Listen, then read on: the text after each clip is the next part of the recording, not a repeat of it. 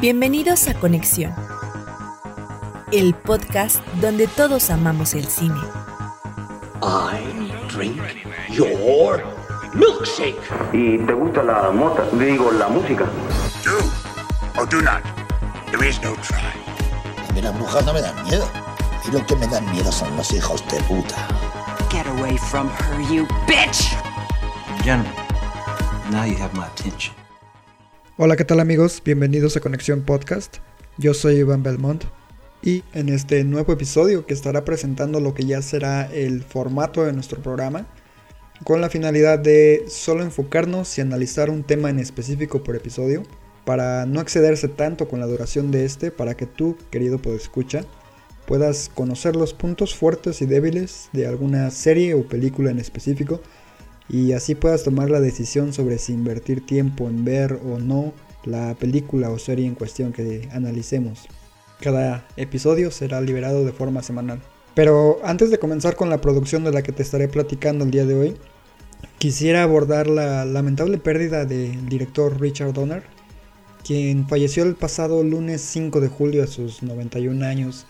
Seguramente muchos están familiarizados con el cine de este director, pero para aquellos que no, recordemos que ganó fama internacional con el estreno de La Profecía en 1976, una película de horror que contaba con Gregory Peck como el protagonista y abordaba el tema del nacimiento del anticristo en nuestro mundo.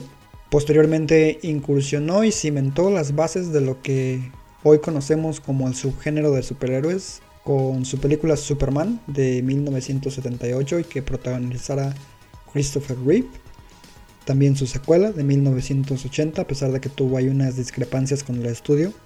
O sea, Zack Snyder no viene siendo el primer director que tiene problemas. También nos trajo otras joyitas como Los Goonies, Lady Halcón o El Hechizo de Aquila, dependiendo de cómo la reconozcan. Y por supuesto, ¿no? Lo que es la saga de Arma Mortal, la cual inició en 1987 con la primera parte y culminó en el 98 con su cuarta entrega, de la cual guardo recuerdos muy gratos, ya que fue una película que recuerdo haber visto en compañía de mi papá en cines. Una secuencia que se me quedó muy grabada fue el enfrentamiento final entre los personajes de Mel Gibson, Danny Glover y Jet Li, ya que me entretuvo muchísimo la acción y la forma en la que Richard Donner dirigió este momento en particular. Y me parece una escena muy entretenida y lo sigue siendo aún después de tantos años. Sin dudas es una pérdida que muchos cinéfilos lamentamos. Dejando atrás esta nota triste, ahora sí daré inicio con la temática de este episodio, la cual viene siendo Harley Quinn, una serie animada que se puede ver en exclusiva a través de la plataforma de streaming HBO Max. Con respecto a Harley Quinn como personaje, hay que recordar que su origen se dio gracias a la serie animada de Batman que fue tan famosa durante la década de los 90 como el interés romántico de Joker, o Guasón, como le prefieren llamar. Fue tanto su impacto en esta serie que sus historias se trasladaron a los cómics sobre Batman, donde ha encontrado protagonismo en eh, historietas como Gotham City Sirens, el cual se enfoca en las villanas Gatúbela, Hiedra Venenosa y Harley, por supuesto, además de múltiples apariciones en más de una versión del Escuadrón Suicida o la Legión del Mal. A eso sumemos que en películas live action ya cuenta con dos representaciones por parte de Margot Robbie, próximamente tres, si contamos con la versión de Suicide Squad de James Gunn, por lo que su popularidad está más que establecida entre el fandom. Por eso nos sorprende que se haya creado una serie en torno a su figura. Cuando digo que Harley Quinn es una serie animada, Probablemente te imagines que hablo de un proyecto dirigido hacia un público infantil o adolescente, como suele ser el trabajo de estas adaptaciones sobre personajes de DC Comics, pero en este caso Harley Quinn fue desarrollada para una audiencia adulta, algo que podrás notar desde los primeros minutos del episodio piloto, ya sea desde el uso constante de sus profanidades por parte de todos los personajes que aparecen, el uso tan gráfico que se le da a la violencia, poniéndose al mismo nivel de tal vez Ricky Morty o similares en ese aspecto. O incluso la forma en la que se abordan temáticas de índole sexual que sin ser explícitas, sí que son bastante sugerentes. No por nada se creó todo un rollo en torno a la figura de Batman, ya que la tercera temporada está confirmada, está en desarrollo y supuestamente iba a contar con una escena que iba a sugerir que Batman le iba a dar sexo oral a Gatúbela y los ejecutivos de Warner dijeron que no. Entonces esta es la serie que detonó todo ese movimiento en redes sociales, no sé si estuvieron al tanto, pero es uno de los tantos ejemplos de, la, de lo provocativa que puede resultar. La serie como tal fue creada y escrita por Justin Halpern, Patrick Schumacher y Dean Lurie, además de fungir como productores ejecutivos donde también participan Sam Register y Jennifer Coyle. Los episodios la verdad son bastante cortitos pero muy entretenidos con una duración aproximada que ronda los 20, 25 minutos y cada una de las dos temporadas disponibles cuenta con tres episodios. La tercera temporada que está en producción y que se estrenará a finales del 2021 o inicios del 2022 supuestamente contará con 10 episodios. Esta versión de Harley recibe su voz por parte de la actriz Kaylee Cuoco a quien probablemente recuerdes como Penny de la muy famosa The Big Bang Theory, y que a decir verdad hace un trabajo muy interesante, muy ameno al interpretar a este personaje, a esta antiheroína. La serie se enfoca en seguir las afortunadas y desafortunadas aventuras de este personaje, luego de haber sufrido una ruptura amorosa con el Joker, quien recibe su voz de Alan Tudyk, un actor bastante conocido dentro de lo que es el doblaje y que incluso ha participado en películas como Star Wars, Rogue One, Yo Robot, etc.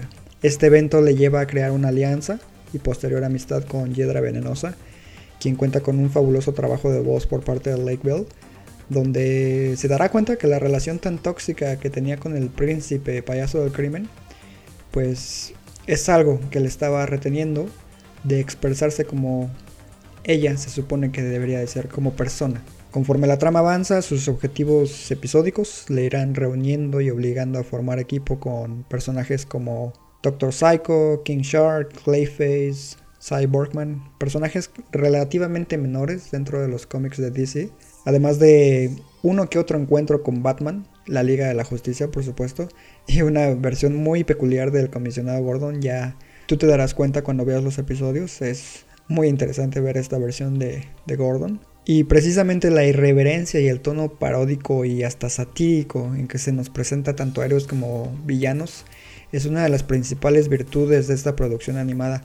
Resulta muy grato ver cómo los miembros de la Liga de la Justicia o de la Legión del Mal, a pesar de seguir siendo aquellos a quienes conocemos en cuanto a personalidad, ofrecen matices nuevos que sacarán la carcajada más de uno. Otro aspecto a favor es que toca con mucha inteligencia la forma en la que este subgénero está enfocado casi en su totalidad hacia los personajes masculinos, dejando poco espacio para que los personajes femeninos brillen a pesar de sus poderes y o capacidades que pueden equipararse o incluso superar a muchos héroes o villanos masculinos. Harley Quinn es una serie feminista, en cierto modo, que promueve la sororidad entre mujeres. Claramente esto es algo que podría resultar un tanto incómodo para cierto sector del público masculino que sufre de lo que se denomina como masculinidad frágil. Pero si este no es tu caso, no tienes absolutamente nada de qué preocuparte. La vas a pasar muy bien con cada episodio. De hecho, existe un, capítulo en específico donde se alude a este tipo de fandom tóxico, el cual pues, la mayoría de las veces, seamos honestos, eh, juzga con base en ideas preconcebidas sin antes consumir los productos para así poder crear lo que es verdaderamente una opinión o crítica lo suficientemente objetiva, ¿no? Donde siempre o usualmente les gana la visceralidad. En mi opinión, creo que es uno de los mejores episodios, de los más logrados incluso de esta serie. Aparte de este tema que siempre está presente y es uno de los detonantes para que Harley modifique su comportamiento a lo largo de la serie, también se ahonda en lo que viene siendo su orientación sexual, dejando pistas sobre lo que podría ser su bisexualidad algo que existe de forma más reciente en los cómics, donde incluso se le ha visto relacionada de forma romántica con Hiedra Venenosa. Otro aspecto que altera la percepción de la realidad de Harley en la serie es la moralidad de sus actos, de cómo su acción o inacción afecta a aquellos que le rodean, como dije, ya sea para bien o para mal. El caos que su personalidad contiene es reflejado con mucho tino por parte de los guionistas de la serie, donde cada decisión que toma verdaderamente se siente como que tiene una reacción. A veces puede ser graciosa, a veces bastante dramática, demostrando que existe un muy buen balance entre la comedia y los arcos dramáticos que la serie nos presenta. No cabe duda de que Harley Quinn es una bocanada de aire fresco para lo que es el catálogo animado de DC, además de una propuesta bastante entretenida dentro de HBO Max y que a pesar de su absurdidad y de no tomarse demasiado en serio, cuenta con un núcleo lo suficientemente fuerte para que exista un muy buen desarrollo de personajes y arcos dramáticos que están bien definidos a lo largo de estas dos temporadas para lo que es una serie con estas características, ¿no? Yo creo que verdaderamente la van a pasar muy bien con este proyecto. Espero le den una oportunidad y sobre todo que estos comentarios te sean de utilidad y que nos sintonices en el próximo episodio. Recuerda que amamos el cine. Hasta la próxima.